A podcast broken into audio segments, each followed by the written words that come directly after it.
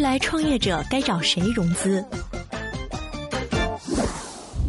首先，我们来了解一下风险投资的决策流程和机制。绝大多数中国的风险投资呢，都是有层级的，大致可分为创始人、合伙人、高层副级和投资经理以及分析师。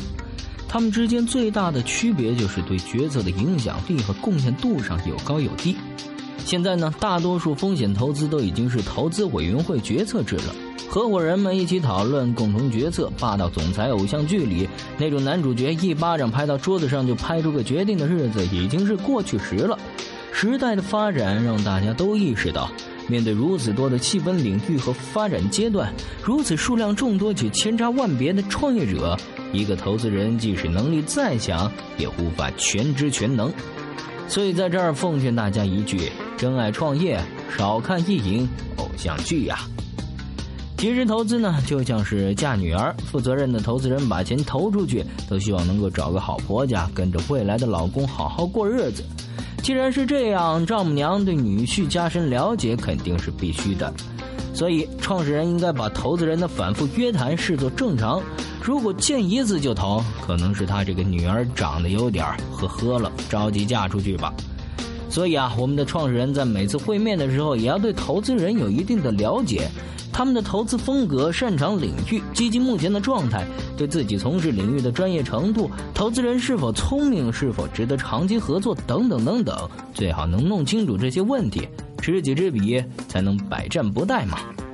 至于会面时一些具体的细节，大家可以回顾我们四十二和四十七期的节目，在这儿呢我就不重复讲述了。说到这个风投的专业程度啊，其实对于我们互联网创业者来说，近几年的情况已经是好多了。从二零一二年开始呢，国内的投资机构就开始大规模的从互联网公司招募分析师、投资经理，甚至高管级别的员工，而不是像以前那样主要招募来自投资银行、咨询公司、四大审计事务所、刚刚毕业的 MBA 学员以及其他风投同行的人。来自互联网公司的投资人，对同样在互联网领域创业的创业者来说，是非常好的伙伴和倾听者。他们更容易理解我们的业务模式、用户基础、商业计划，并且怀有对这个领域美好未来近乎信仰的相信。如果我们找的投资人对这个行业很懂，那么他在内部推动这个投资会容易很多。而且，当他有好几个案子要花费时间的时候，也会理性或本能的把时间放到更容易推动的案子上。所以，不要盲目追求那些头衔或者大佬光环。与其找一个一百八十斤的任性大富婆，还真不如找一个懂你酸甜苦辣的小女人。